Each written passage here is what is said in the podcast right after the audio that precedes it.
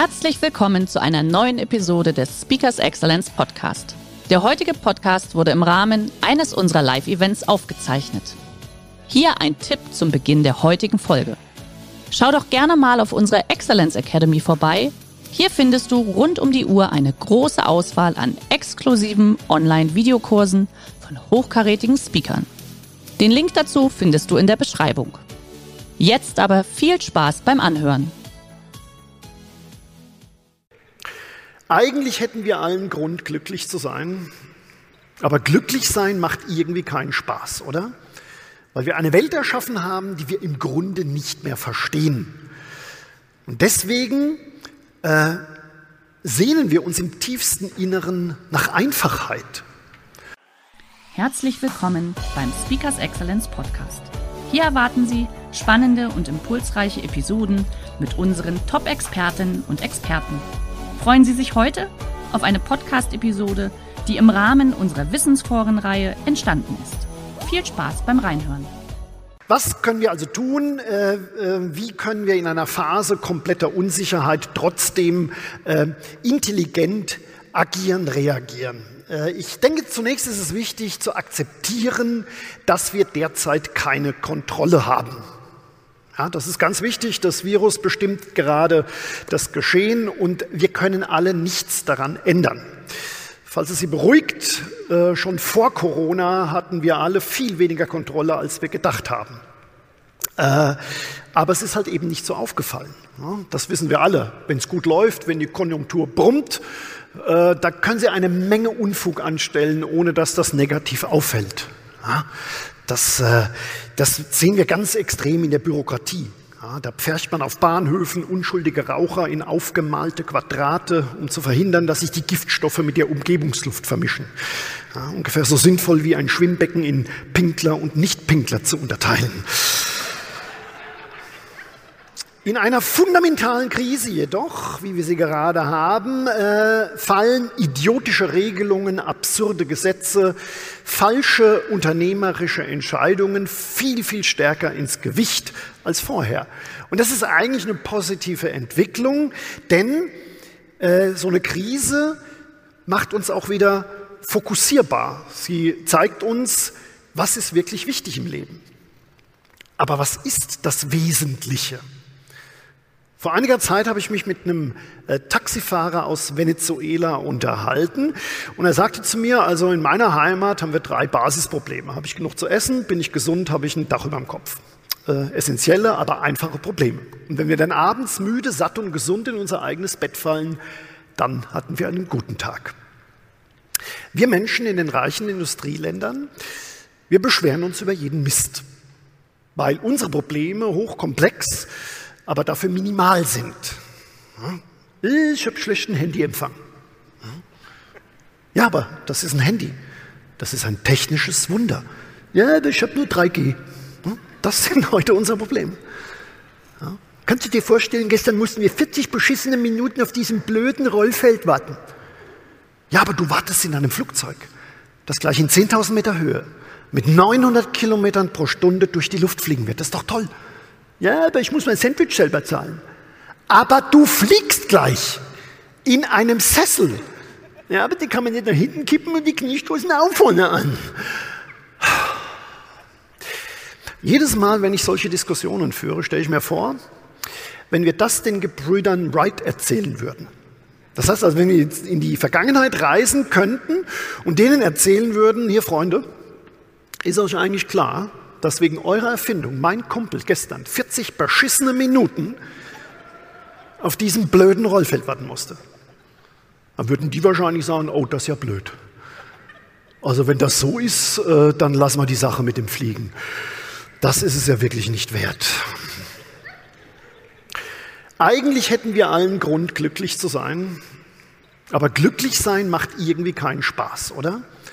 Weil wir eine Welt erschaffen haben, die wir im Grunde nicht mehr verstehen.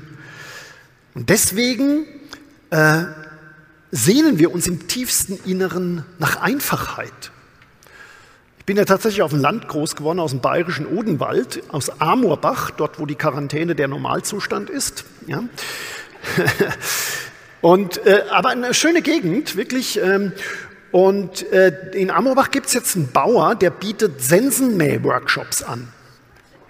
Ja, da kommen am Wochenende gestresste Städter aus Frankfurt, zahlen dem ein Heidengeld, um dem seine Wiese zu mähen.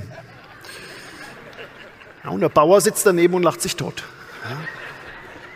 Ja. Und ich habe mir gedacht, sowas könnte man auch direkt in der Stadt anbieten. Ja. House-Cleaning-Workshops.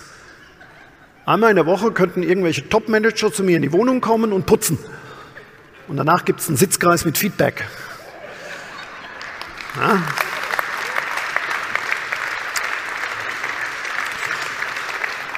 Und für die Fortgeschrittenen biete ich dann einen Party-Cleaning-Aufbaukurs an. Ja, zweimal im Jahr schmeiße ich eine riesen Fete und danach müsst ihr meine komplett verwüstete Wohnung wieder instand setzen. Und wenn sie dann abends müde, satt und gesund in ihr eigenes Bett fallen, dann hatten sie einen guten Tag. Essentielle, aber einfache Probleme. Ich habe in den letzten Jahren hunderte von Vorträgen vor Unternehmen gehalten. Und egal, ob es sich jetzt um Banken, um Versicherungen, um Pharmakonzerne oder Maschinenbauer handelte, im Grunde genommen haben sich alle mit denselben Fragen rumgeschlagen.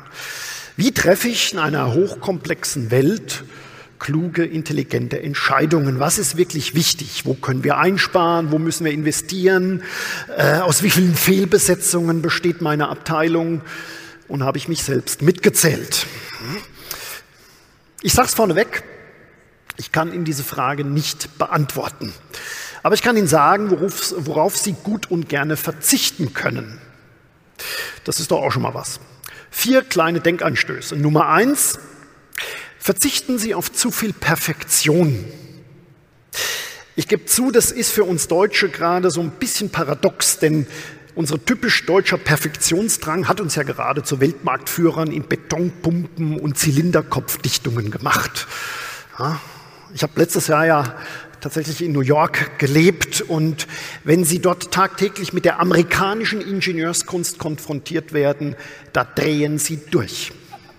In unserer New Yorker Wohnung musste man die Mikrowelle abschalten, damit der Türsummer funktioniert hat. Heizungsthermostate heißen in den USA übrigens Fenster. Und beim Händewaschen können Sie wählen zwischen Verbrühen und Schockfrosten. Auch mit elektrischem Strom geht der Amerikaner recht unbedarft um. Ja, zum Beispiel war die, waren die Leitungen in unserer Wohnung konsequent über Putz verlegt.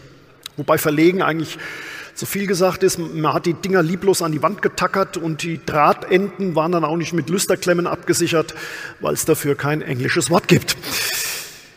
Deswegen war unser Badezimmer auch mit dickem Teppich verlegt, damit der Stromschlag, den man sich beim Rasieren holt, wenigstens nicht tödlich verläuft.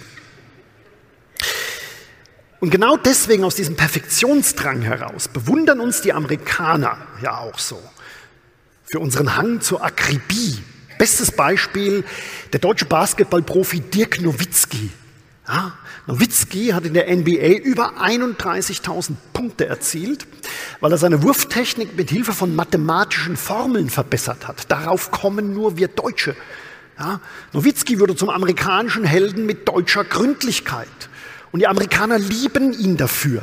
Äh, Perfektionismus, Akribie sind sind hervorragend geeignet, um klar definierte Probleme mit einer eindeutig richtigen und einer eindeutig falschen Lösung äh, zu, zu, zu heranzugehen. Aber gerade das ist derzeit nicht der Fall. Was heute richtig ist, kann morgen schon wieder komplett falsch sein. Und deswegen ist es zurzeit weniger wichtig, perfekten Plan zu machen, sondern zu improvisieren, auszuprobieren eben keinen perfekten Plan entwickeln. Ähm, das ist in der Wissenschaft eine relativ äh, normale Methode. Ja? Ähm, und auch in der, in der freien Wirtschaft. Viele Produkte wurden durch Ausprobieren, durch Zufälle erfunden. Porzellan wurde erfunden, weil die Alchemisten eigentlich Gold herstellen wollten. Tesafilm sollte ursprünglich Heftpflaster werden. Viagra wurde entdeckt, weil männliche Versuchspersonen ein Herzmedikament in der Testphase partout nicht mehr absetzen wollten. Ja? Der wissenschaftliche Beweis der Wiederauferstehung sozusagen. Ja. Ja, mir persönlich hat ja dieses spielerische Rangehen an Problemstellungen ja immer sehr, sehr viel Spaß gemacht. Ich kann mich erinnern, mit sechs Jahren habe ich einmal meinem Vater beim Mittagsschlaf einen, mit einer Lupe einen glühend heißen Sonnenstrahl an den Hinterkopf gehalten. Ein Team von Fachärzten hat wochenlang rumgerätselt, was das sein könnte. Später dann äh, im Studium, während meiner Diplomarbeit, war das noch extremer. Äh, Titel Infrarot- und Raman-spektroskopische Untersuchungen an ferroelektrischen Betain-Mischkristallen. Ja, das klingt jetzt erstmal einfacher, als es ist. Ja.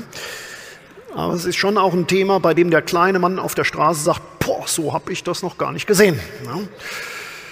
Und das war wirklich brutal. Ich war da ein ganzes Jahr lang bei gedimmtem Laserlicht in einem dunklen Kellerlabor gesessen und habe Kristallsysteme untersucht, über die weltweit gerade mal äh, 30, 40 Leute Bescheid wussten. Und zum Schluss kam raus, dass irgendwie nichts rauskam.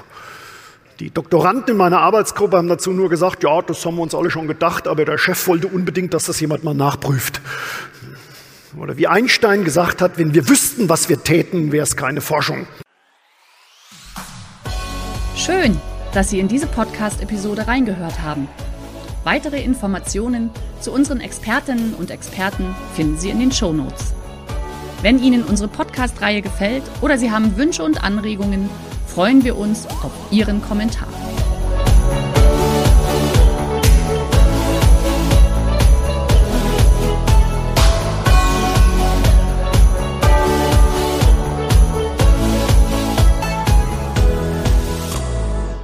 Der heutige Vortrag hat dir gefallen?